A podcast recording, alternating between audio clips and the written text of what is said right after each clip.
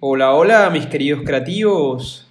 Qué placer poder conversar con ustedes el día de hoy. De verdad que siempre es un placer poder transmitir la información, conocimiento.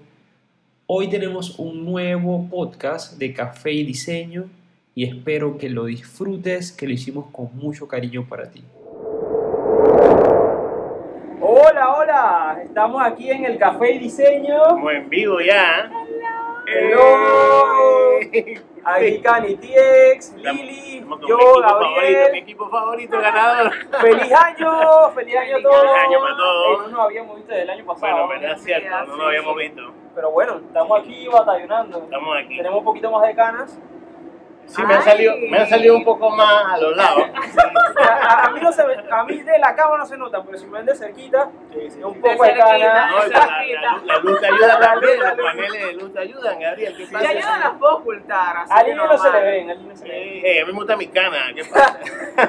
Bueno, hoy tenemos un tema muy interesante. Tenemos aquí el entrevistado. Hemos, eh, todos hemos pasado por la cámara. El primer café y diseño entrevistamos a Lili. El segundo me entrevistaron a mí. Y hoy tenemos a Canito, José Cano, fotógrafo, diseñador gráfico, aquí en el spot. Aquí estamos, aquí estamos. Así que, bueno, empecemos. Empezamos, pues. Pregunten lo que quieran. no, hoy el entrevistado exactamente como Gabriel acaba de decir es Canito y las preguntas, como ustedes saben, siempre son de emprendimiento, este, cómo crecer, cómo, sí, cómo ser nuestro propio jefe, por decirlo así. Y esta vez con Canito queremos enfocarnos mucho en su profesión, este, que es fotógrafo. Y pues Canito, te voy a disparar la primera pregunta. Para que bien sincero, cuidado con la pregunta. Sí, La sí, sí. primera pregunta. Ok, sencilla, básica, la inicial. Cuéntanos un poco de ti y cuándo decidiste ser tu propio jefe. Pero, pero remóntate, o sea, de- o sea, todas a, voy desempolvar el baúl de Para que te presentes. Sí, Que- sí, sí, sí. Esta, esta pregunta es para que te presentes y hables un poquito de ti para el que no te conozca. Como para Bueno. romper el hielo, así. tal. Bueno, todo el mundo, yo creo que a esta altura creo que ya todo el mundo sabe que me dicen canito. Claro. Ay, que, que si me preguntan ¿Por qué te dicen Canito? Yo creo que no lo, no lo hemos soy- contestado. porque no yo lo soy- hemos dicho, ¿ah? porque mi No, papá es el yo creo ingeniero. que no. ¿No? No, yo No, creo que no, no. no, no, hemos dicho, no hemos que dicho. Bueno, no. y a mí me dicen canito porque mi papá es el ingeniero estructural que es Víctor Cano, es el Cano grande, después viene el Cano del medio que es mi hermano y después vengo yo que es canito. Y que bueno, ya quedó él, ya. Así quedó canito, pues ¿qué vamos a hacer? Ya. Ok, ok, ok. Pero tu papá, siendo ingeniero, ¿por qué no estudiaste algo así como nunca te dijeron No, ni yo que siempre, no, yo fui muy rebelde, ¿no? Sí, nunca te No. dijeron ni que estudies ingeniería, Sí, sí te lo el dijeron. negocio Sí, claro. familiar. Claro, lo que pasa es que, es que la visión de mi familia siempre fue para el área científica, ingeniería, todo lo que tú tiene te con fuiste medicina. dedicada, o sea, Totalmente, 100%, totalmente o sea. aparte. O sea, yo soy el incomprendido de la familia porque todo el mundo se fue por la parte artística, por la parte de la ciencia. Tengo muchas familias que son arquitectos, ingenieros, médicos. Cuando yo les dije, "Ay, yo quiero estudiar arte, de que mi hijo va a vender pintura en la calle en los semáforos. Fue lo primero que me dijeron. Pero me gustaría que enfatices un poquito más, o sea, que tú, te ref- tú querías estudiar arte, o sea, que tu primera opción no fue diseño gráfico.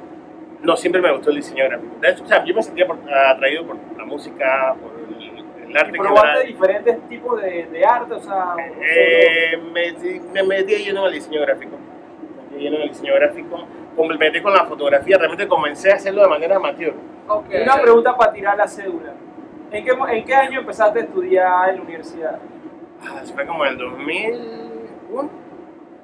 2002. Por ¿Ya allá. existía Photoshop? Ah, ¿qué pasó? Gabriel? me voy a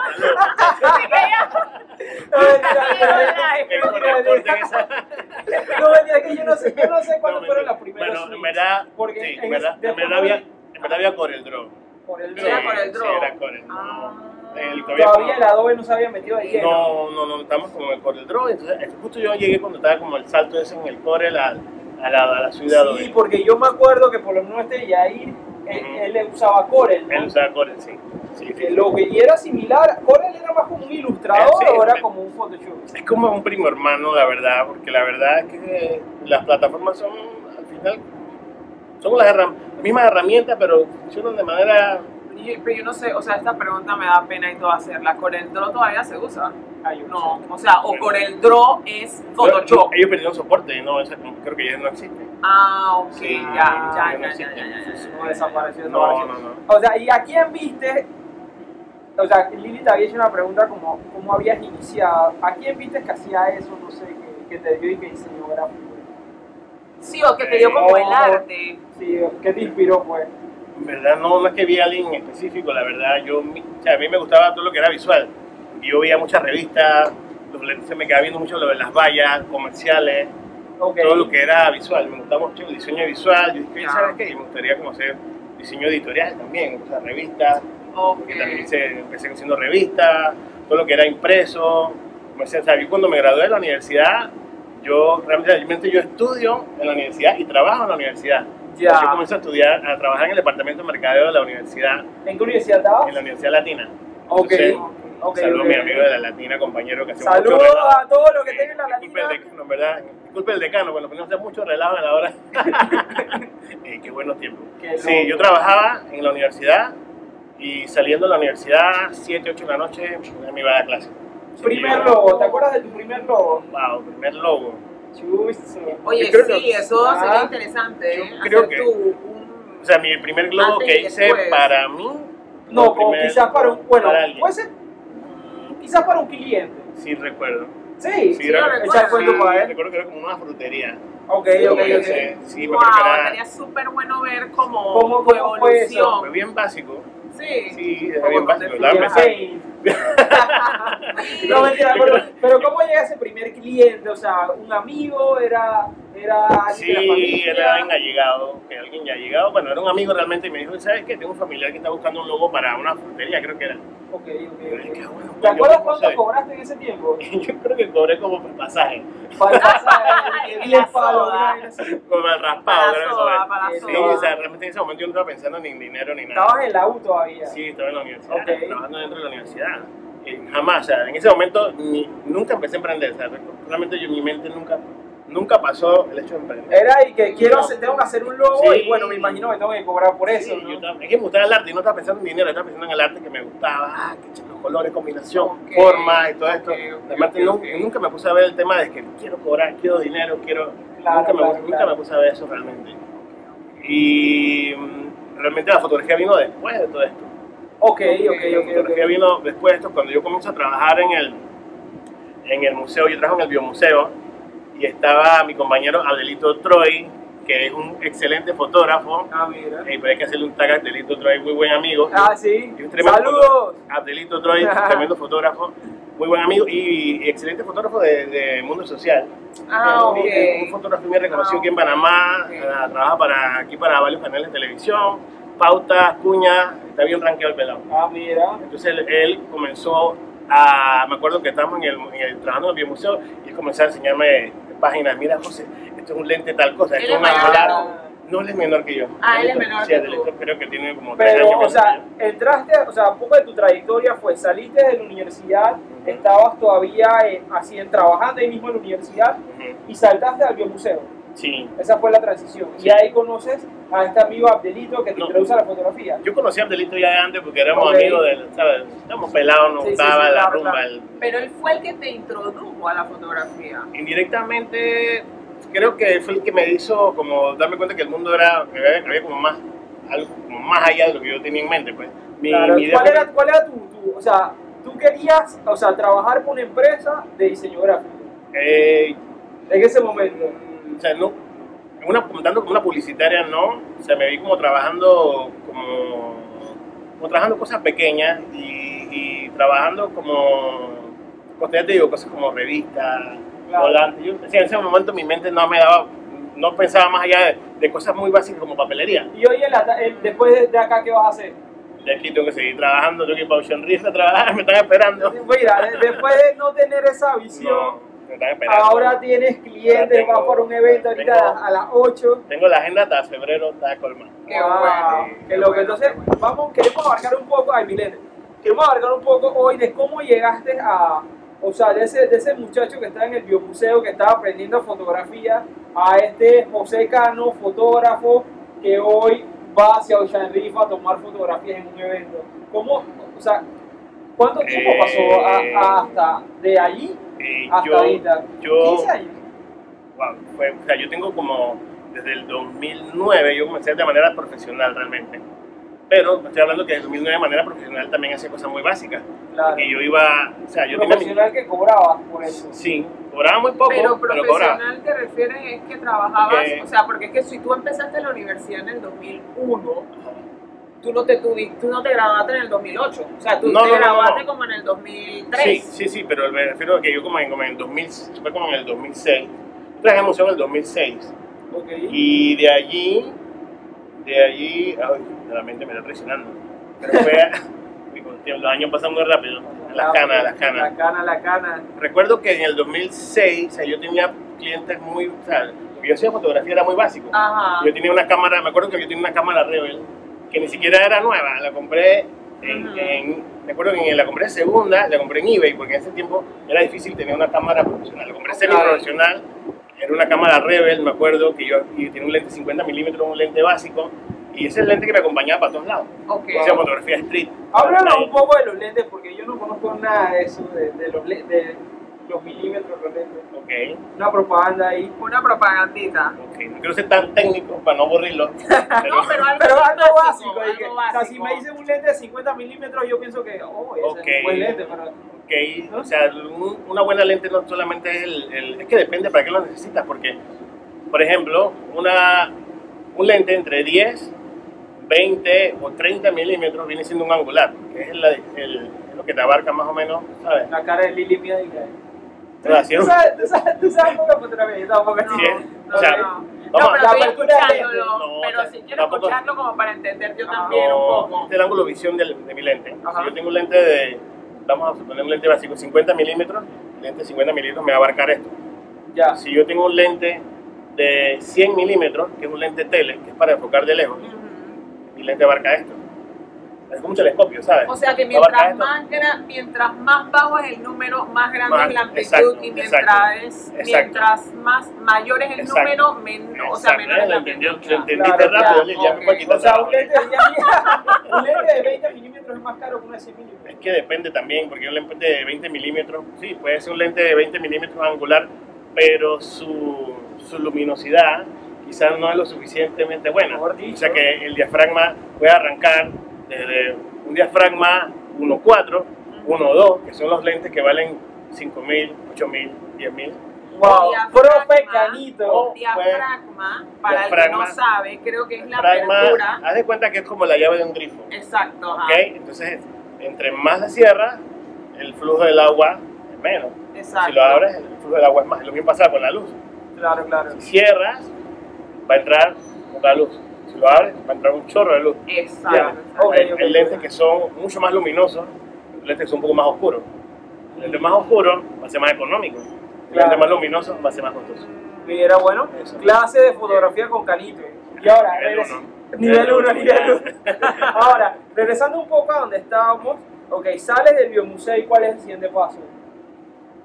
Del biomuseo yo me fui. yo Ya habíamos quedado, ya habíamos, o Los sea, para de recapitular. fotografía profesional. Tú Trabajé te en un banco. graduaste, tú te graduaste y te metiste al biomuseo, fue como tu primera experiencia, tu Ajá. amigo eh, te introdujo a varias cosas, pero ese fue como tu inicio laboral. Sí, pero ya te digo, lo hacía de manera muy amateur y muy esporádica Muy- también, ¿no? O Ok, sea, que ok, ok. después de eso, ¿qué fue Después de lo eso, que yo vino? trabajo en un banco, después trabajo en un banco y No tiene nada que ver con... ahí voy a, Ajá. ahí, me doy cuenta que no encajaba para nada en el banco porque el banco era una- un trabajo muy formal. ¿Y cómo llegaste a hacer foto, era fotografía en el banco, no era no, diseño gráfico. Era diseño gráfico. Hice un par de fotografías, Ok. realmente hice, hice diseño corporativo, que el diseño corporativo tiene sus pautas, Muy tiene su, estructurado. su estructura, Mm, claro. igual. Entonces tenía que poner corbata y Era todo. tan Y no estructurado. imagino con una corbata. No, eso es lo peor. Cuando yo salía del banco, yo me quitaba la corbata y la quitaba por ahí porque me da rabia. No me gustaba, eso no iba conmigo. Eso no, Yo- Eso no va contigo. Jamás. no, me gusta mi camisa tropical. Ok, Ya, no tiene nada que ver con nada de eso de seriedad, corbata. ok, ok, ok. Entonces, saliendo del tema del banco, entonces eh, sigo profundizando en la fotografía y, y trabajo en la firma, empiezo a trabajar en la firma mayor. Ok, ¿En qué después del año? banco pasaste a mayor. Pero, pero antes de pasar a mayor, en el tiempo del banco, todavía hacías fotografía profesional. O sea, de vez cuando salías de ahí, hice, eh, cuando salí del banco... No, cuando salías en las tardes me refiero, o sea, mientras... No, no, no, no no, porque todavía lo hacía muy... Sí, también por el horario. ¿No también, eras de, de este tipo de personas que andaba por ahí y tomaba fotos porque sí? o sea, sí hacía fotos street. Ah, sí, ok. sí, sí, hacía, sí hacía fotos street, pero mm, ya te digo, o sea, mi mente todavía no estaba, no estaba todavía enfocada en la parte comercial. Estamos- o sea, yo nunca pensé hacerlo de manera comercial. Porque Claro. yo siempre pensaba Yo creo sí. saber dónde fue que nació tu, tu Ya manera sabe para dónde vamos, ya sabe para dónde vamos, ya Lili sabe para dónde vamos. Tírala, tírala, tírala. Sí, vamos, vamos, vamos para allá, vamos para allá. Vamos a ver, estamos calentando. Pero- estamos calentando motores apenas. Ok, ok, ok. Y entonces, cuando, cuando, entras, cuando entras a Mayor, a la firma con Hernán, ahí fue, ahí aprendiste, ahí fue la parte donde Sí, sí, tu sí. Sí, fotógrafo se desarrolló ahí. sí pienso que ¿Qué Hernán. tenías más o menos? ¿Te ¿Yo acuerdas? ¿Cuántos años tenía cuando estaba Hernán? Yo creo que tenía como 28 años. Cuando iniciaste con Hernán. Sí, como 27, 28 años. Ok, ok. Como estaba con Hernán. Y yo me acuerdo que yo entré a la firma de arquitectura y Hernán es un fotógrafo experto, profesional, que tiene renombre internacional.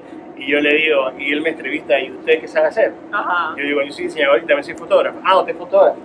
Pero yo no sabía quién era el que tenía al frente. Ah. Tenía al maestro Hernán Santos al frente. Y yo le digo, este es mi trabajo. A ver, enséñame su cámara. A ver, ¿cómo hace las cosas? ¿Y por qué usted toma en automático? Porque usted, usted tiene una cámara manual, usted está usando el 25% de la, de la potencia de la cámara. No, entonces usted no sabe hacer fotos. Oh, y fue El primer el primer día. Wow. El primer día de trabajo, Hernán me agarró y me desbarató. Amigo, Pero ya estás contratado en ese momento. Sí, sí, estaba sí, estaba con Ok, ok, Luego me, ok. me, me- luego pasó al, filtro, o sea, viene, viene Hernán, me entrevista esa parte y, y luego entonces comienzo a asistirlo en, en proyectos de, de construcción y arquitectura. Y fue que comencé yo a ver que había un mundo más allá del, de lo que yo tenía en mi mente, que es solamente la parte social. Claro, claro. claro. Y yo dije, oye, yo nunca me había puesto a ver que en verdad hay un, hay un mercado grande en la parte comercial, en la parte comercial en general. No solamente voy a hablar ahora en este momento de arquitectura, construcción o, o- o productos, o sea, hay, hay un montón de cosas y a veces nos limitamos. Y pienso que también nosotros nos limitamos porque tenemos como miedo, Ok, ok. Tenemos como miedo. Yo al principio tenía miedo, claro. tenía miedo. Yo le decía a Hernán, Hernán, el primer cliente que me dio, me dijo, oye, Canito, no puedo hacer este trabajo, sabes que te lo voy a dar a ti. Y ya tú has ido conmigo varias veces, yo creo que ya tú sabes cómo es la cosa, a este cliente. Me acuerdo que estaba nerviosísimo. Claro, imagino. nerviosísimo. Claro. O sea, ese, ese fue como el primer cliente que te pasa, te pasa don Hernán. Saludos, don Hernán, si alguna vez escucha este video. Saludos.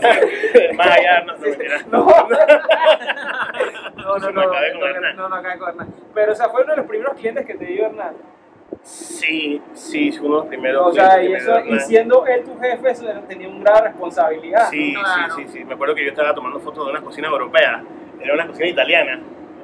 Y me entrevistaron allá y dije, bueno, muéstrame su, su, su proyecto y comencé a mostrarle fotos de apartamentos modelos chicos y cosas. Y yo, bueno, yo veo que usted hace cosas más chicas, pero esto acá son cocinas, usted sabe que eh, hay materiales que, que tienen mucho reflejo, usted tiene las luces, usted tiene la lente especial para esto, tiene, o sea, también la persona que me está entrevistando sabía. sabía todo también, sabía, sabía, eran dos, eran dos, un chico y una chica, Ok. sabían lo que estaban hablando, yo estaba, totalmente nervioso. Tú que sí, claro, yo tengo, Sí, yo tengo todo. claro, Es claro. que cuando sigamos. uno, cuando uno comienza siempre, siempre se pone nervioso. Sí, o sea, está súper siempre, nervioso. siempre tienes ese miedo. súper asustado ese día. me acuerdo. Me temblaba. Cuando ya fue a tomar las fotos, creo que la cámara temblaba por todas partes. ¡Wow! Eso siempre nos pasa. A mí me pasó también. O sea, a todos nos pasa. Tu primero diseño. A todos nos pasa. Ujú. Sí, no, en mi primer cliente, la primera reunión pesada que tuve, o sea, siempre, siempre te pones nervioso porque yo no, o sea, yo no Hay me como el síndrome del impostor un poco. Eso es lo que te iba a decir. Sí, o sea, uno se auto- autosabotea. O sea, Sí. O sea, empiezas a pensar y que, o sea, yo sé de esto, ¿cómo le voy a hablar si soy una niña? Me debe ver como una niña. ujú. O sea, imagino que pensaste muchas cosas de esas. Ahí donde yo siempre he pensado que le digo a todo el mundo, el peor enemigo de uno es uno mismo. Claro. Porque tú mismo te pones los límites, tú mismo te, hay algo que te dice, "Ey, no vas a poder, hey, vas a meter la pata. No, José, ¿qué se metió aquí en esta cocina italiana? ¿Cómo llegaste aquí? yo todavía estaba pensando, eso me vino por la mente. Y al final, pues revisé el trabajo y lo entregué. Ok. Mira, todo quedó bien. Cuando yo le pregunto, ¿todo bien? Sí, quedó perfecto, muchas gracias, que no sé. Y Y que le dije, y que, "Bueno, uf. Sí, o sea, fueron días después cuando yo entregué el trabajo, pero fueron dos días que no podía dormir. Pensando que, cliente cuando... Eso pasa también. Sí, Que no puedes dormir, por lo menos Sí, a mí me ah, pasa. sí, Cuando sí. yo estoy muy nerviosa por una cosa, el día, o sea, antes yo no puedo dormir. O sea, duermo por pedazos. Por pedazos. Pero entonces, Canito, te pregunto, tú dices que en esa época te empezó a nacer el amor por la fotografía comercial, entonces. Sí, pero, realmente pero fue. espérate, tenla ahí, la, amor a la fotografía comercial. Tiene una pregunta para ti, que si la quieres la contamos primero esta, amor a la fotografía comercial. ¿Cómo superaste ese miedo? Pero eso, puede, eso lo podemos contestar si quieres después. Oh, no, pero está bueno, está bueno. O sea, ¿cómo O sea, es ese que miedo? Lili dijo algo muy interesante que a veces, y a, a, todos- a mí también me ha pasado, que es como el miedo ese cuando entregas un diseño y, y el feedback, o no recibes, porque los clientes son muy, muy enfáticos para decir que no les gustan las cosas, pero para cuando les gustan las cosas, a veces no son tan enfáticos, no sé si les ha pasado. ¿Les ha pasado? O, o sí, sea, sí. pero regresando, ¿cómo superamos esos miedos de, de entregar un trabajo? Uy, Creo que volvemos al mismo punto que creo cuando pensemos eso, cuando nos damos cuenta que cuando realizamos que nuestro peor enemigo somos nosotros mismos. Cuando yo me di cuenta que el que se estaba saboteando era, yo me estaba saboteando, yo dije, oye, pero el que, el que se está poniendo un alto soy yo, el que se está restringiendo soy yo. Mm. Cuando me di O cuenta sea, en ese momento, yo me di cuenta que yo era mi peor enemigo. Yo me di cuenta que yo me era mi peor enemigo y yo dije, hey, pero si el problema soy yo, no es el cliente, Claro. no es el que lo está viendo, soy yo. Y ahí fue que me di cuenta, comencé a trabajar, a trabajar, a trabajar en eso y yo estaba seguro, hay, muchas cosas de las que no estoy seguro, pero de las que sí estoy seguro es que sí estaba entregando un buen trabajo. Oye, y ahí sí yo dije, yo sé que lo estoy entregando bien. O sea, tú, cuando tú te refieres que trabajaste, ¿trabajaste en el miedo o trabajaste para Trabajé. mejorar? Trabajando la fotografía y profundizando y perfeccionando Ajá. con la constancia, también vencí mis miedos. Ok, O sea que la fotografía también me ayudó a superarme a mí mismo. claro. O sea, Oye, en mira, eso, o sea, en Esa eso, frase me gusta. Realmente yo encontré la fotografía como un lugar, en un mundo para mí, no, no es un trabajo. Cuando yo me voy en las tardes a hacer fotografía, algún proyecto, el tiempo para mí se me congela. No me doy cuenta de lo que está pasando alrededor, bonito. que es mi mundo. Yo me- es mi mundo. Es como que todo... Eso, para que lo sepan, cuando tú tienes ese sentimiento de que no te das cuenta que el tiempo pasa, ya eso es tu vaina. Es mi mundo. O sea, no, Qué cool. no me entero de nada. No, ahí, Te pierdes, No vale te nada. desconectas. ahí no vale nada. Ahí no vale que te digan, ahí no vale allá. Eres tú, tu objetivo, el modelo, el edificio, o lo que vayas a fotografiar y la cámara. Qué en ese cool. momento en especial, todo lo demás se congela. Qué bueno, qué bueno. Ese es como, ahí, o sea, es vuelvo y repito, o sea, cuando tú estás haciendo algo de verdad que te gusta, ese es el sentimiento que tienes. Sí. Y ahí fue que tú te diste cuenta, mierda, o sea, me, Sí, me o sea, mata la realmente, fotografía. realmente ahí fue que me di cuenta de que mi vida tornó un giro radical ahí. Porque Ok. yo estaba enfocado en el diseño, en... O sea, en ese momento eras más diseñador gráfico que Era fotógrafo. más diseñador gráfico Exacto. flora y me di cuenta, pues claro, una cosa complementa a la otra, pero me di cuenta que mi mundo estaba allá. Ok. Mi mundo estaba era en la fotografía.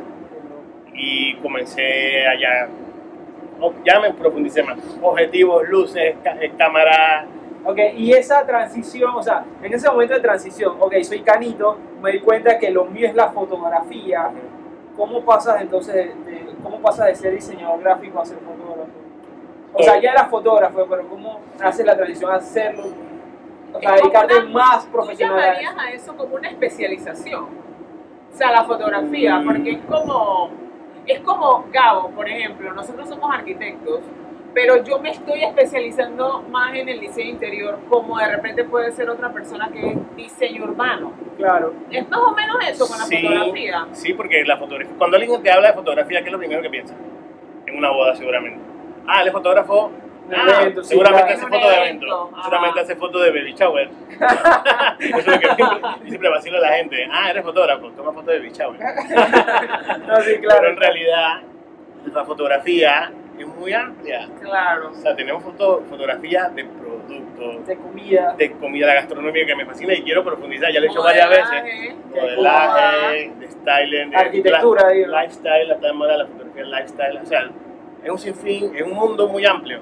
Entonces, no, no, no solamente es una cosa en específico.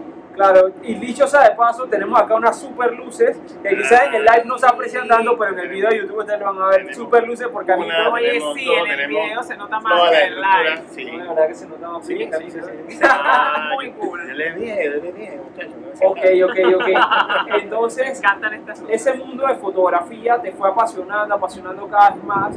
y llegas a ese momento de que haces ese salto y empiezas a tener clientes más grandes o empiezas a confiar más en ti. ¿Cómo era ese Comienzo a confiar más en... Primero que todo, o sea, realmente como yo siempre me inclinaba a la parte artística, yo nunca fui un comerciante. Ya, me- entrar al mundo comercial me hizo no solamente tener una visión artística, sino una, tener una visión comercial también. O sea, yo no sabía cuánto cobrar un proyecto tampoco. Tampoco sabía negociar. O sea, yo no era de sentarme en una mesa y estar con un cliente, de pronto un cliente agresivo que, me, que era, era muy bueno negociando claro. y de pronto yo no sabía cómo responder a esa situación. Para mí eso era nuevo. Esas cosas también. Eso, Y esa es una parte dura, o sea, Eso es una parte y eso no te lo enseñan. Eso, Eso no te lo eso enseñan. yo- creo que lo tienes que, bueno, no sé si en alguna universidad, no sé, pero estudiando economía o algo así, no sé, pero... negocio. puede negocio. ser que finanzas o algo yo he así, visto que esa aquí en Panamá tienes que aprender a los golpes en la calle o tener Eso- un mentor. Igual si quieres menos, bueno, sí, con un mentor en teoría debería, debería enseñarte algo de eso. Pero por lo menos nosotros, yo creo que nosotros somos Claro. como aquí en Panamá, o sea, Claro, hablando golpe. localmente, creo que nosotros somos como la primera ola generacional de, de emprendedores. Este, que sí, a nosotros nos tocó, por lo menos a nosotros tres nos tocó de A mí golpe. me tocó la dura, de verdad, la brava. Y eso a mí, a mí me chocaba al principio porque Porque no... tú sabes, yo he visto, yo he visto, quizás ustedes tengan algunos amigos, algunos amigos que he tenido que, han- que sus padres han sido empresarios o algo, a ellos sí las han enseñado como metiéndose al negocio o algo así. También, Eh, sí, eso en sí, parte también eso algo. también es verdad. Tú acabas de decir un punto Mm. bien interesante. Pero el punto es que no se o sea, no, no te lo enseñan como en la No. escuela, no, te Sí, enseñan exacto, como- no o sea, y que tú estudias arquitectura, fotografía y te dicen, ¿sabes qué? Sí. Tú vas a cobrar, a ti alguna vez te dijeron cuánto cobrabas por plano en la universidad, una clase y que, Jamás. clase especializada de Jamás. ponerle un precio a un plano. Jamás, no, nunca. Pero entonces, Canito, eso, eso es una pregunta que yo tenía aquí casualmente. O sea, ¿arrancaste con un plan monetario inicial o desde cero? O sea, Empecé que la pregunta es, la respuesta es de que Ey, empecé Menos con mi, 100, digo. y empecé con mi, mi, mi dinero de monopolio ahí que tenía. y yo empecé con, yo empecé con algo básico. Yo empecé con, ya le digo, con una cámara que valía como 150, 175 dólares en eBay, me acuerdo. O sea, que esas primeras inversiones salían de tu plan, de tu, de tu trabajo, Sí, de yo tu estaba, trabajo, que estaba trabajaba. trabajando, wow. compré mi camarita básica y yo estaba feliz con mi cámara. Toda rayada, de- usada, ¿no? Porque era la segunda, pero yo estaba feliz. Y empecé con eso y empecé haciendo fotos de baby shower. De baby está, shower. volvemos al tema de baby shower. O sea que mientras que tú trabajabas, tú tenías camarones, por decirlo así, o side jobs Sí. personales tuyos. Sí, Eso pero era, pero era eso, eran cosas, cosas, o sea, yo Cosas empecé, pequeñas. yo empecé siendo de que fotógrafo de la empresa, pues. Voy a hacer un chivo, como le decía. Entonces, Voy a hacer ¿y qué, Canito? Adivina qué, mi hija está de cumpleaños, te apunta el fin de semana para la foto. Vamos, pues, vamos a tomar la foto de tu hija. Después, eh, alguien, ¿sabes qué? Ya algo más serio, me voy a casar, Canito. ¿Quieres hacer la foto de mi boda? Vamos a hacer la foto de tu boda.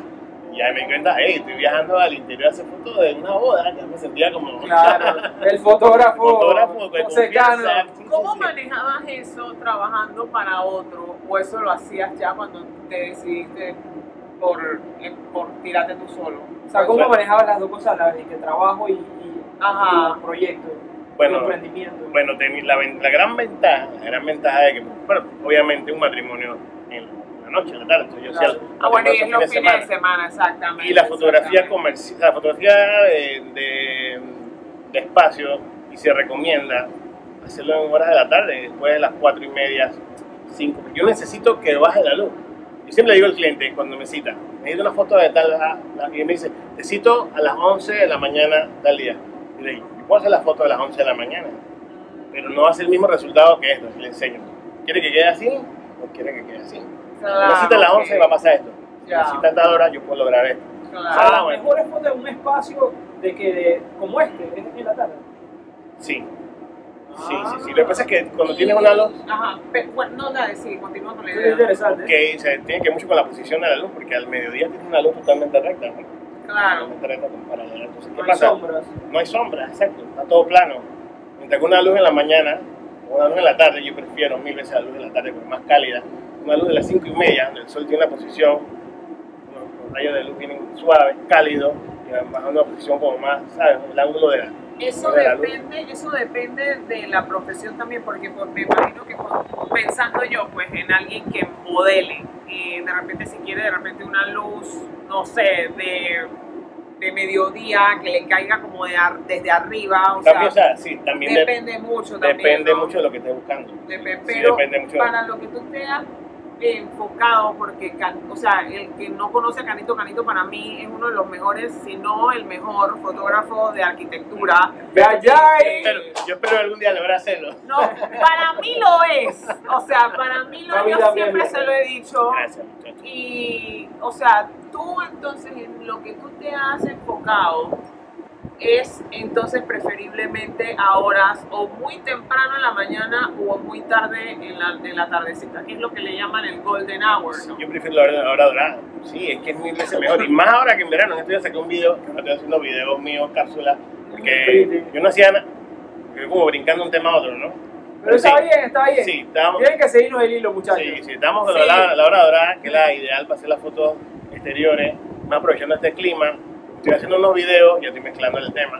Estoy haciendo unos videos donde yo explico ciertas cosas de lo que estoy haciendo, de lo que voy a Claro. hacer, proyectos a futuro.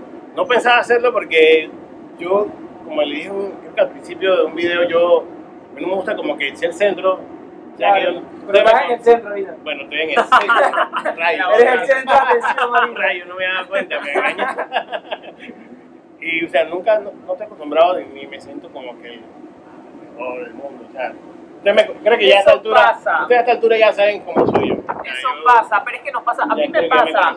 Yo creo, y yo la verdad que me quito el sombrero, porque yo creo que Gabriel, de los tres, es el más, es el más suelto en ese sentido, porque Sí. yo en lo personal también, eh, no es que soy tampoco mucho como de grabarme, o sea, estoy esforzándome a Yo eso. también, o sea, me- a mí me cuesta, me cuesta hacerlo, pero lo estoy haciendo porque eh, una buena amiga me dijo, José, tú, tú cómo esperas que cos- pasen cosas si tú no conectas con las personas. Al final es un enlace, todos estamos conectados de alguna manera. Y ahorita mismo la verdad es que este aparatito es, dije, o sea, Exacto, o sea, sí, estás, o sea, máquina estás cercana documentando, estás haciendo, estás haciendo pilo, estás documentando tu vida, lo que estás haciendo, tu vida profesional, anécdotas, cosas interesantes. Entonces creo que todas esas cosas valen la pena. Hablan de ti, hablan de tu trabajo. Eh, exactamente te dan a conocer, dan a conocer. y así poco a poco también te vas como, sí, eh, ampliando, llegan más clientes, o sea, todo ese tipo de cosas que también es muy, Y muy en esa, importante. línea, en esa línea, no quiero irme muy lejos, pero creo que vale con lo que estás diciendo. Yo ya me he dado cuenta que en los últimos meses y quizás años, la parte de storytelling a nivel de marketing es importante. Entonces, quizás como fotógrafo, eh, contar cómo haces las cosas o, digamos, Exacto. estoy Buen haciendo, estoy tomando esta foto, sí, pero esta- lo que acabas de hacer con nosotros, a mí me pareció súper interesante. Sea, tomar las fotos en la tarde es importante por tal y tal cosa, porque el sol viene con un ángulo y la luz da mejores resultados. Y quizás ese storytelling también en fotografía es parte de lo que le puede servir a los futuros fotógrafos que quieran seguir ese camino que, que tú estás siguiendo, poder Exacto, contar cómo hacer las cosas, porque ahorita estamos en un mundo donde todo hay inteligencia artificial, de todo, Exacto, pero sí. poder contar esas cosas de la humanidad yo creo que es parte de lo Sí, interesante. la parte humana que siempre le digo, ¿no? Y eso tiene mucho que ver con fotografía y lo diseño gráfico, o sea, el storytelling, porque tú tienes que, o sea, es como un diseño de, de lo que, o sea, tienes que diseñar lo que tú cuentas o algo así, ¿no? Eso Claro. es como, es eso, ¿no? El storytelling. Y, cuan- y eso me lleva a otra, a otra pregunta que la estoy uniendo con esa.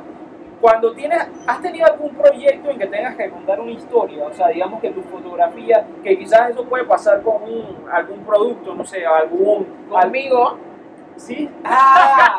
Sí, la tengo al lado, la historia la tengo al ah lado. ok, hermano. ¿cómo fue eso? Tú tenías que Eh, contar mi ¿te historia. acuerdas? Uno de los proyectos que más- proyecto. Y que unos proyectos, no estoy lamboneando, que conte, ¿eh? Ah. estoy pillando, pero el proyecto de Red Bull, Ajá. a mí es uno de los más bonitos que he fotografiado. Ok, O sea, cuéntanos que, por qué. significa mucho para mí Red Bull. De verdad. Ese proyecto, sí. Qué chorra, amor. Sí. Chuleta, la sí. fotaza que, Sí, que te sí, tiraste sí. con el man en la patineta, Esa- huevón. o sea, ese proyecto fue porque aparecieron, pa- pasaron muchas cosas de manera espontánea Ujú. y a pesar de que tenemos tantas restricciones Sí, sí, de la marca. de la marca, Sí, sí, sí, pero teníamos tantas cosas a nuestro favor también la luz, creo que ese en el momento la, la luz del ataque también, que era el Golden Hour, Ajá. nos pegaba por la ventana de una manera Espectacular. magnífica. Ese, día disfruté. Pero, pero ¿qué fue lo magnífico de ese proyecto? O sea, de, o sea, ¿cómo te sentiste? ¿Qué, ¿Qué fue lo que más recuerdas? Porque lo acabas de decir y, me, y lo rescato. Fue uno de los proyectos que más me ha gustado. Que, o sea, ¿qué cuanto, fue eso? Cuanto al diseño, la distribución, Lo divertido, lo divertido, ¿verdad? O sea, todo, o sea, Algo tan cuadrado. Sí, exacto. O sea, es un lugar que, que obviamente, desde que entras a la oficina de te das cuenta que no estás en una oficina Normal. normal, sí.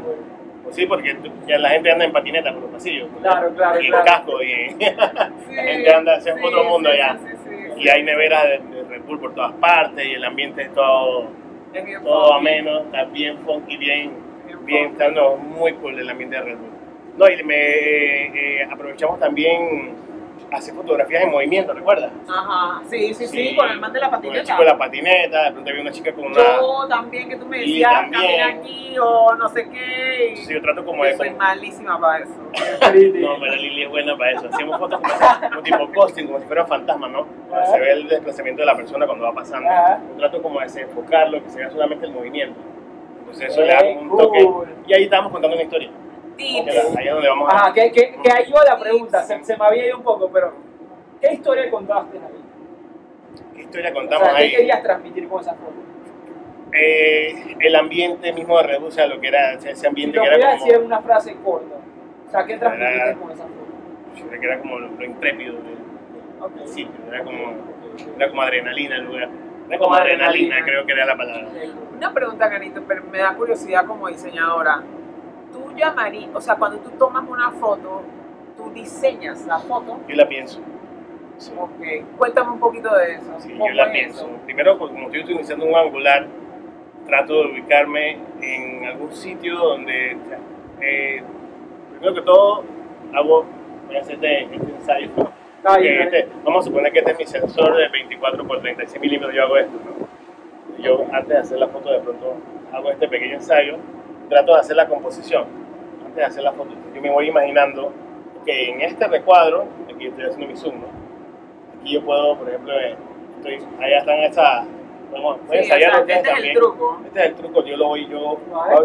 ¿Hay alguna forma de la mano de principio de la foto? Ok, una L. Una L. De esta manera yo tengo mi sensor que es rectangular 24 por 35 como si fuera una cámara full frame. Claro, claro. Y voy componiendo. Yo sé que, por ejemplo, el macetero que está allá yo no, me- no lo puedo morder de este lado. Yo sé que si yo hago el zoom más atrás, voy a abarcar más. O sea, yo trato de, antes de hacer la foto, yo me la imagino. Antes de hacer la foto, no voy a tomar la foto porque sí. O sea, no es como que agarras el lente, la cámara, No. boom, ya. Ajá, no, no, pi- no. pilla la foto, Yo o sea. pienso lo que voy a hacer. piensas les cuento foto. que hay, sí- hay lugares donde he ido a trabajar que tengo un tiempo determinado. Y me dicen, tienes 15 minutos para hacer esta foto ya. O sea, que tienes que Eh, pensar muy rápido. Sí, hay lugares. Yo trabajé, hice una foto del Banco General.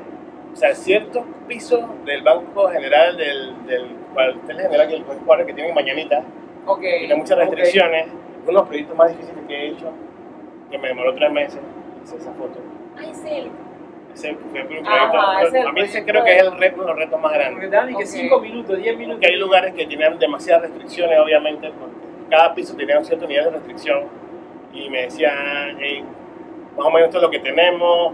¿Qué, danos un ejemplo de restricción, o sea, ¿qué, es qué es restricción a la hora de fotografía? No, que de pronto no, hay ciertos pasillos que uno podía fotografiar, hay lugares donde había cámaras de seguridad que las cámaras no podían aparecer, Ok. había ciertas oficinas que no podían aparecer, pero aún así tenía que componer con lo que había, tenía el tiempo restringido y Con se- alguien al lado, me imagino. claro, todo el tiempo está acompañado con alguien. Fue Ah, bien, claro, bien sí, también, exacto. claro, eso también es una presión porque, o sea, tú como artista tienes algo de libertad, Sí, pero pero saber que tengo 15 minutos, tengo a alguien al lado que me está vigilando, tengo cámara de seguridad, tengo asesora para Ah, claro, ¿sabes? eso es como un tipo de presión, eso te claro. da ansiedad, ¿eh? claro, está trabajo, cállate, tranquilo. Y estaba el tipo con la escopeta atrás. Ah, Seguridad y vaina. no, pero más o menos, Casi, casi, casi. Sí, entonces fue, eh, El diseño bajo sí, pre- bajo, trabajo bajo presión. presión. Yo quizá, quizá si se hubiera planeado mejor, ¿sabes? ¿no? Hubiera podido resultar algunos ángulos. Hizo bastante bien el trabajo, pero creo, No que, dudo. pero creo que hubiese podido algunos ángulos ser mejores. Pero bueno, era lo que había en ese momento también. Claro. Ya digo, es un edificio de muchos pisos, Fue exterior e interior. Y era, una, esa era fotografía arquitectónica, ¿era para representar arquitectura o para algo de marca? Eh, de- también creen que lo que pasa es que el Banco General había subcontratado a una empresa de Estados Unidos que se llama. ah, por ahí en el disco. Bueno, Ah, bueno, era- empresa, La La empresa. está en Estados Unidos y ellos lo que querían era documentar su proyecto. Ellos se especializ- se especializaban en hacer headquarters para bancos y empresas grandes. Ok. Subcontratan, la empresa panameña eh, hace una mancuerna con esta empresa de Estados Unidos, pero la empresa panameña hace el enlace conmigo para que yo trabaje para los estadounidenses. Ya. yo, estaba, yo estaba trabajando también para los estadounidenses. Ah, tú no estás trabajando para la empresa no, panameña. No, yo, ellos fueron el enlace, pero toda la comunicación con ellos fue en inglés, todo fue con videollamada, todo totalmente en inglés. Sí, O sea, era para, para representar su proyecto. O sea, Sí. Para, claro, para representar su Sí, proyecto. ha tenido muchos proyectos aquí en Latinoamérica y en el Caribe en general. Ok, ok, ok. Wow. Un reto bien grande. Ok, Canito, eso, hablando ahora de proyectos y de ese tipo de cosas, ¿cuál, o sea, yo no sé si la pregunta es cuál fue tu primer cliente o cuándo fue que tú sentiste y qué tiempo, o sea, ya tengo como clientes. Mi primer cliente fijo, que yo sabía que ya era mi cliente y me di cuenta, oye, tengo un cliente fijo. Ajá, algo así, Eh, Fue el exactamente. socio de Ignacio Mayor, RJT, Rafael Jaén. ok. Yo trabajaba, yo le Ok. trabajaba toda la línea de proyectos de la parte de la construcción. Ah, Él sí, sí, tenía mucha, le da muchas concesiones de los McDonald's, de, de este tipo de restaurantes, de comida rápida, y empecé, y empecé trabajando con él. Y ahí me di cuenta de que hey, ya estoy haciendo fotos comerciales.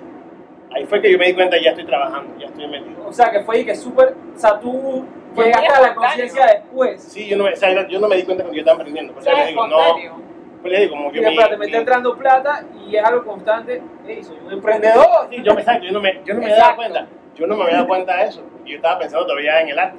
Ah, me gusta cómo queda porque la composición, se da cuenta Claro, cómo queda claro, claro, con las claro. nubes. Aquí estoy haciendo una triple exposición con una lente tal, tal. Y por lo que, no- y no, y por lo que estoy entendiendo, corrígeme si me equivoco, o sea, tú nunca pensaste, mierda, a mí me gustaría ser un fotógrafo comercial, o sea, el camino y la vida te fue llevando a eso.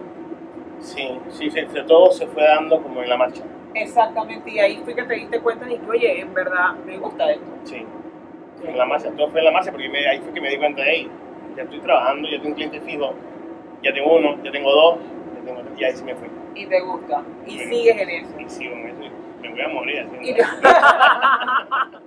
Pero entonces, si yo te llamo para tomar fotos de comida, Quiero incursionar en la. O estás diciendo que no, hay que esto. Hay, No, hay, yo hay lo ciertos hago. proyectos que no hacen. No, yo lo hago, es que yo hago fotografía comercial. Si ustedes se meten al perfil 82, Ah, ok, ok. si se meten en mi perfil de Instagram 82, te dice 82 arqui- fotografía arquitectónica. Ajá. Pero realmente yo hago fotografía comercial. Entonces, como empecé haciendo fotografía de construcción y arquitectura, se mantuvo ahí. Claro. Pero, o sea, los trabajos que yo estoy haciendo en este momento, por ejemplo, eh, esta semana, algunos no tienen nada que ver con construcción y arquitectura. Es cosas más de arte. Es que me acabas de corregir, porque de repente yo pensé comercial, pero pensé, me estaba enfocando solamente como a oficinas y cosas de ese tipo, pero en realidad comerciales, o sea, todo lo que tenga Es que ver que fue- creo, con que lo, comercio. creo que lo dije en estos días en un video que yo mismo me hice que hey, todo lo que te puedes imaginar que puede ser fotografiado, todo vale. O sea, cuando te llegue la imaginación esto se puede hacer, O sea, fotografía comercial es que tú necesitas un fotógrafo que tome buenas fotos para que tú puedas vender bien. Al final es eso, trata de venderlo, venderlo y que se vea bien. Por ejemplo, eh, ya he hecho fotos para, para la página de Booking, Ok. para, wow. para Airbnb, Ok. para... Hay otras, hay otras plataformas, aquí Celina no, algún día Celina si me está viendo quieren... Celina, si me estás viendo, Celina, a mí también llámame, llámame. Celina. Llámanos para diseñar, Llama, para que es un diseñar. grupo bueno. Eh, y otras empresas muy parecidas al, al modelo de negocio de Celina me han llamado para eso. Ok. Entonces, cuando tú diseñas para plataformas, por ejemplo, Booking, yo hice, por ejemplo, fotos para, para un hotel que está en Chiriquí, en. El Hampton, el Hampton inaugura, pero el, Ah. pero el Hampton desde Estados Unidos me manda los parámetros. Ajá. Ok, tú eres De fotógrafo marca. de marca, entonces necesitamos que tu modelo de cámara tenga por lo menos estos mínimos requerimientos. Eh, Ah, la, le- ¿sí? la lente tiene que ser por lo menos este tipo Ah, de luminosidad. wow. Este tipo de luminosidad, lo que estamos hablando antes, tiene que tener este mínimo de luminosidad. Las fotos tienen que ser con estos parámetros de luz. Si son en la mañana, sí, entre estos horarios. Si son en la tarde, entre estos horarios. Oh, O sea, wow. ya teníamos una línea. Pero eso, eso te ayuda mucho porque Claro. es como cuando nosotros diseñamos que nos dan, un- no sé, una referencia súper clara. Claro, claro. Exacto, exacto. cuando yo cuando yo eh, recibí la llamada de que iba a trabajar para el Hampton y me mandan el folleto digital de un folleto de este tamaño, yo lo imprimí, yo, ah, bueno, imprimirlo. Cuando yo vi la impresora seguía tirando páginas y páginas, al final lo espiralé y me fui. Me paró, me paró en el bonito avión, me fui para Chiriquí.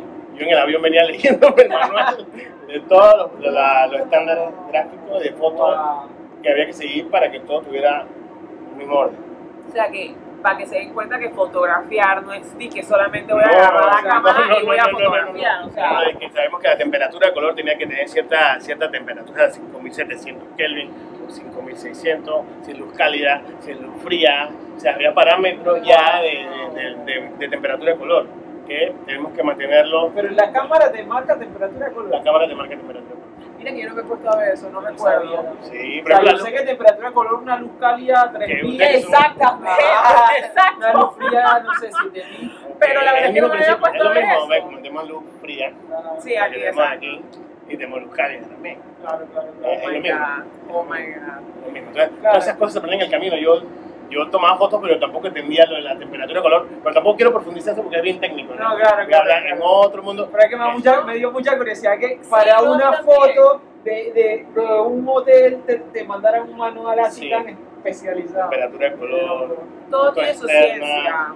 Y queremos fotos que tengan, por ejemplo, fotos nocturnas, que tengan que- tiempo de posición para que se vean, por ejemplo, cuando pasan los carros, las líneas, ¿sabes? Que puedes congelar. Ah, ese efecto es que bien creas este efecto, pero queremos este tipo de fotos, queremos esto. Bueno, yo tuve como cuatro días en Chiriquí Ah, sí. Wow. Y al final, o sea, de todo eso, agarras y le das un paquete de una N, ellos te piden una cantidad de fotos específica. Ellos me dicen, por ejemplo, de la habitación, en la suite, quiero cinco fotos de la suite, eh, cuat- cuatro de la habitación estándar, de la doble queremos Tú tantas, tienes que escogerla. del baño. de Yo escogía las mejores, pero de todas maneras siempre mandaba de pronto una de más. Pero sí, más o Y menos. ahí pone el precio también. Y de ahí ya habíamos hablado ya, entonces Ah, el precio ya ok, estaba ok, todo, ok, ya. está. Comenzó una franquicia de afuera, de Estados Ya ellos Unidos. saben cuánto van a Ya, pagar por eso. Sí, ya en Estados Unidos tienen también más o menos su estándar. Gabo, aquí yo no sé si continuar con el tema o, meterme un poquito más en cómo Canito pone los precios o preguntarle a Canito, porque eso me interesa también saber, porque es bastante importante en cuanto a emprendimiento. Si tú como fotógrafo necesitas equipo de trabajo, tú puedes trabajar por ti mismo. O sea, O sea. Depende de la magnitud del proyecto. Si necesito a alguien que me ayude, me asista. ajá. Sí, lo he necesitado.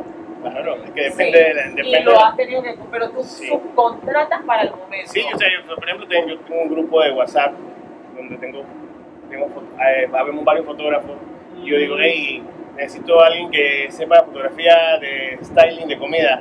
O sabes qué, necesito a alguien que sepa, necesito a alguien que no solamente me haga fotografía, sino que me asista con las luces. Necesito a alguien que me ayude con tal Claro, cosa. claro, claro. Pero, Y- estás, pero no, estás viendo para sí, dónde sí, voy. sí, Yo y no de- puedo hacerlo todo solo. No, yo no puedo hacerlo todo solo. Y regresando, regresando a esa pregunta que estaba haciendo Lili, es como, o sea, ¿qué estrategia, o sea, si la formuló, qué estrategia usas para poner un precio? Vamos a. O sea, ya has hecho paquetes que... Hay paquetes que ya vienen pero predeterminados. analizas y que tus costos o Pero algo... sí, también analizo mis costos, distancia, complejidad. Hay muchos temas a ver, ¿no? Si el proyecto qué, si es un proyecto solamente pequeño de, qué sé yo, 150 metros cuadrados. Ok, te la pongo más difícil aún.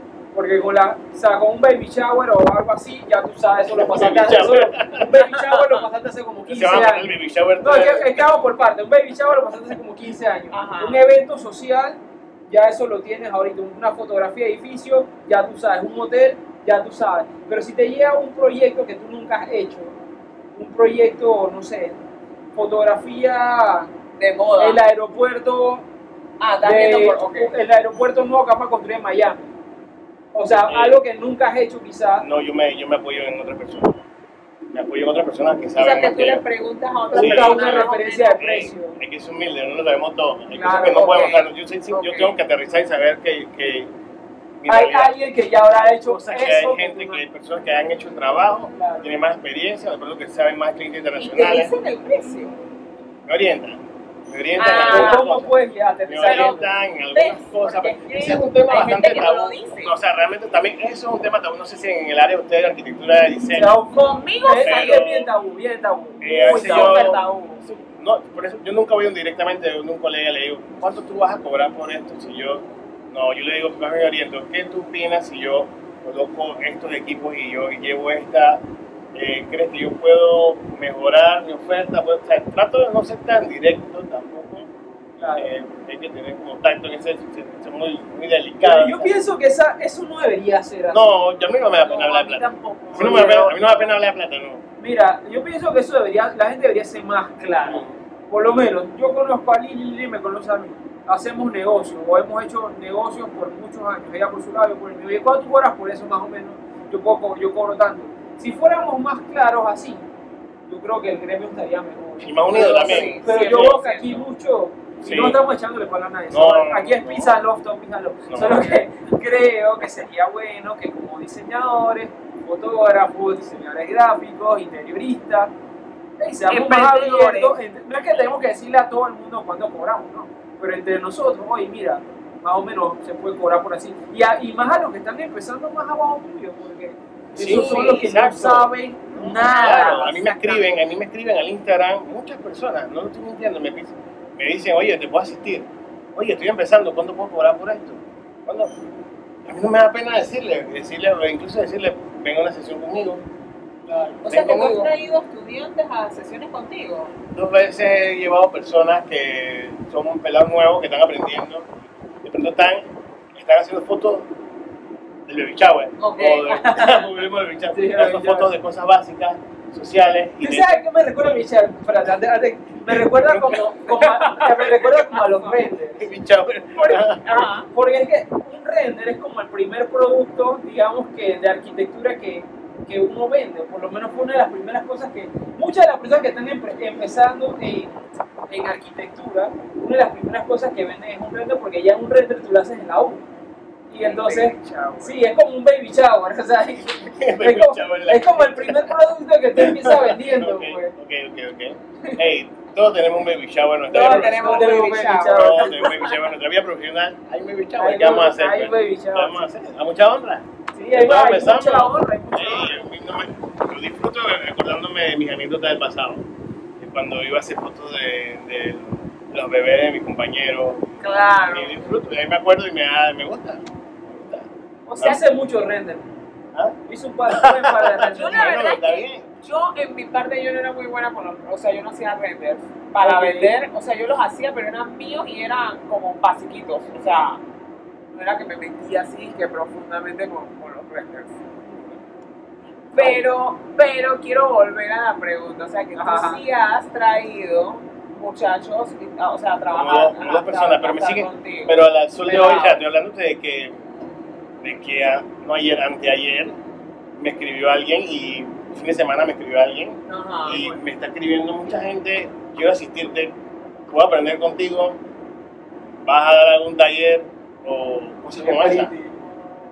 Entonces, hay Ya muchas personas que me, se me acercan y me dicen, oye, soy fotógrafo social y me gustaría, me gustaría aprender lo que estás haciendo en la parte de, de inmobiliaria, por ejemplo. Ah, mira. Y en ese sentido Pero yo... no son, no son personas fijas, o sea, son personas que de repente quieren hacer como una pasantía contigo. Son personas que quieren incursionar más en la, por eso digo, como expandir su horizonte y, y no, yo imagino que, que me, me veo a mí mismo en ese momento cuando vi que había otras cosas.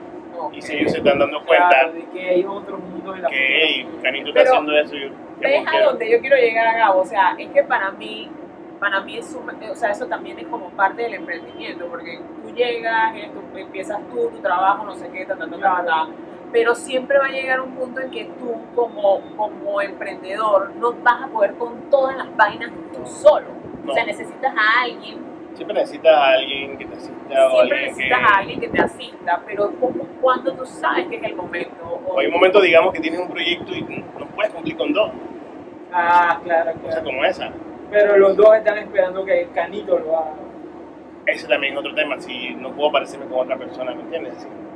También eso ha, me, ha- me Claro, ha pasado también. ha- Hay un tema en la fotografía que qui- quizás también en la arquitectura nos pasa, pero en la fotografía es mucho del fotógrafo, o sea, del fotógrafo que es la cara de la empresa. Sí, ¿no? pues es la marca, ¿no? Sí, porque Cuando yo he ido, hey, ahí está Canito, hey, Canito. Pero eh, de pronto eso también es lo que me hace vender, imagen, ¿no? Tú por el momento, tú por el momento entonces no necesitas un colaborador fijo, sino puntual dependiendo de la Dependiendo del situación. proyecto, porque hay proyectos que lo puedo hacer solo, hay proyectos que ya te digo que no necesito a alguien. Hay proyectos, por ejemplo, quisieras llegar a un punto en que tú tengas como una oficina que diga 82 y tener a un equipo de colaboradores contigo? Sí. Hay sí. oficinas solo de fotografía. Aquí Eh, no conozco. no, lo que pasa es que yo- ya vamos, vamos al buen punto. O sea, no Porque, recuerdo. ok, la mayoría de estos lugares que tienen un establecimiento físico ya establecido de fotografía son lugares que hacen fotos de modelo, hacen fotos de Ah. graduación, foto estudio. Claro, De foto eso sí, estudio. exacto. Foto estudio vas a encontrar, sí. De eso Estudio. sí, Pero, exactamente. pero, foto, pero un, un estudio de fotografía acá, estos proyectos que tú haces, No, no, de hecho, hay, no recuerdo la verdad. de hecho, o sea, les pregunto a ustedes, ¿cuántos fotógrafos de arquitectura conocen en Panamá? Yo no te conozco a ti. A él. Fernando, Fernando, Fernando Fernando. no es de Por eso no cuenta, no es panameño. Él no para- Por eso te iba a decir, él no es panameño. He Alda, trabajado ¿no? con él. Y él es panameño. El de la revista también. Eh, Tyron García. Tyron García, exactamente. También. O sea, pero te voy a contar una mano. Ok, o sea, somos, Sí. somos muy pocos los fotógrafos que hacemos fotografía de construcción inmobiliaria, de arquitectura. Somos muy pocos.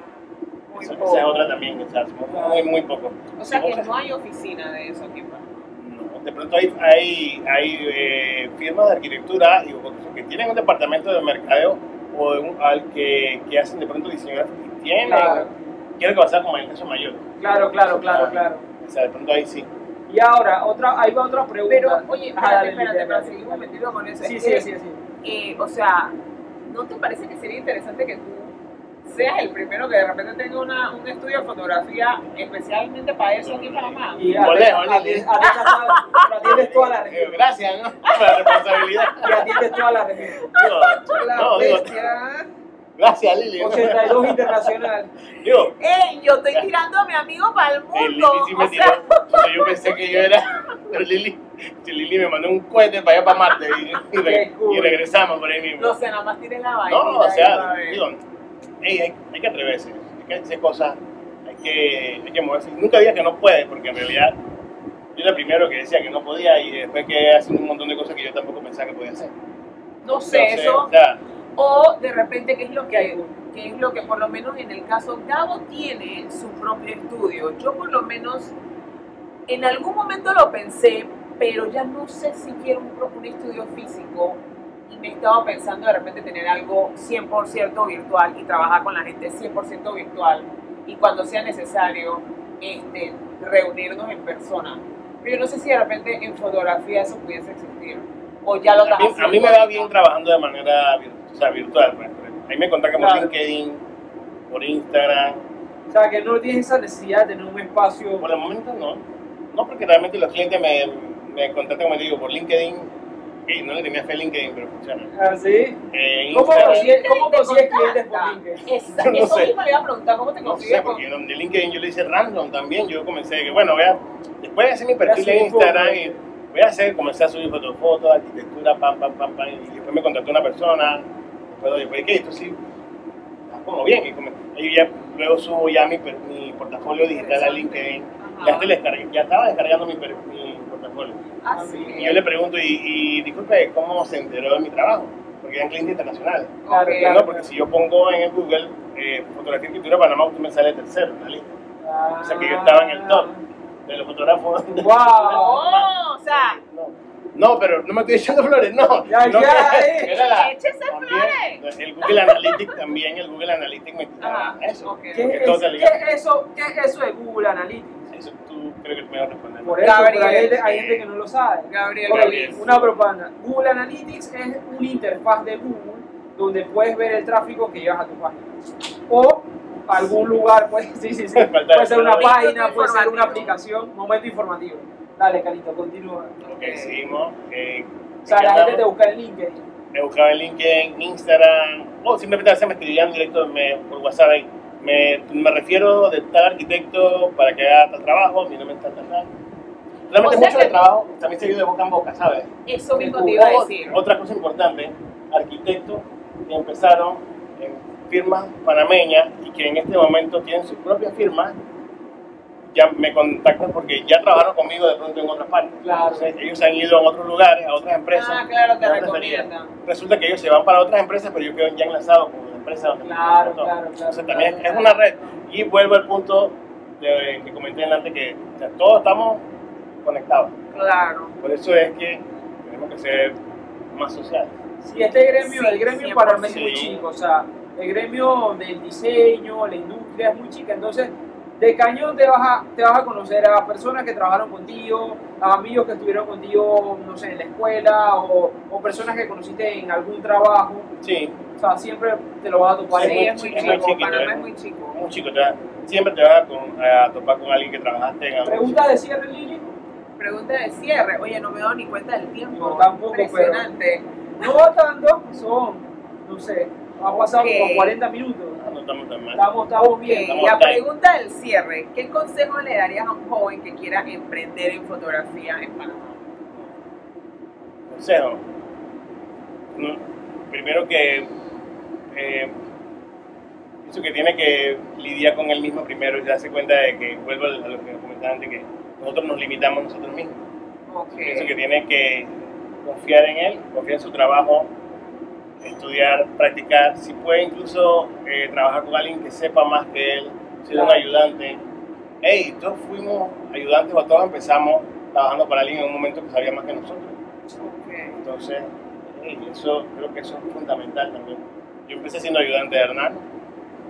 O sea que no siempre, o sea, no siempre tienes que tener. ayudante de Diana. También, o sea, la Exactamente, exactamente. O sea, Todo. está bien ser discípulo. Sí, claro, o sea, en verdad es eso. Y, y- y, o sea, y seguir el camino, ¿no? Saludos, Diana. Saludos Diana, saludos Hernán, saludos ¿quién aquí? ¿Quién era tu mentor, Lili? ¿Quién era tu mentor. mentor o mentora? Recuerdo. Este, solamente uno considero que fue un mentor mío, fue un jefe venezolano casualmente, este, Carlos Soto. Este, es la persona que, con la que yo siento que aprendí mucho y lo sentí como un buen jefe mentor. Entonces, Canito, ese último consejo, ¿qué, qué últimas palabras le dirías a la Creo que aparte de eso, que, que no se rindan sus sueños, no se rindan sus sueños, que, que todos somos capaces de lograr cosas increíbles que yo creo que, cosas que nosotros ni sabemos que somos capaces. En el momento te das cuenta de que, que tu trabajo vale, que tú mismo vales como persona y como profesional, y eso es lo que te hace, eso es lo que Wow, me están pagando por esto. ¡Ey! Me están pagando por esto, y, y encima lo estoy disfrutando. O sea, Exacto. ¿En serio me están pagando por esto? Qué bonito, O sea, qué bonito trabajar, qué bonito trabajar ¿Por qué cuando no? tienes ese sentimiento. Porque ya les digo, para mí lo que yo hago no es trabajo, yo lo estoy disfrutando. Ayer justamente trabajaba con un grupo de, de pintores y me decían, oye, qué bien la estamos pasando, ¿no? Porque fue como, no nos conocíamos, pero todos en- de alguna u otra manera estamos conectados con el arte y hicimos clic de una vez enseguida. O sea, teníamos Y es lo mismo que me pasa a mí cuando yo estoy trabajando contigo en foto. O sea, Sí, ni o sea- siquiera siento que estoy trabajando. No, no, no, o sea, al final, o sea, disfrutamos lo que hacemos. Y eso creo que es lo más importante. Disfruta lo que haces, si te gusta, hazlo y no lo vas a ver como un trabajo. Y no te Y rindas. encima te pagan, No te rindas. no te rindas. Bueno, Yo creo- chicos, Yo creo que por eso podemos cerrar. sí. Bueno, esperamos que hayan disfrutado esta sesión de café y diseño acá con unos super amigos. Y bueno, No, hey, nuevo spot, nuevo nuevo spot aquí. spot, sí, sí, sí. Estamos, spot. estamos listos para este magnífico año y bueno, que tengan un año próspero. Sea un buen Mucha año prosperidad. Mucha salud. Y esperen el próximo café diseño. Nos vemos. Nos vemos. Chao, chicos.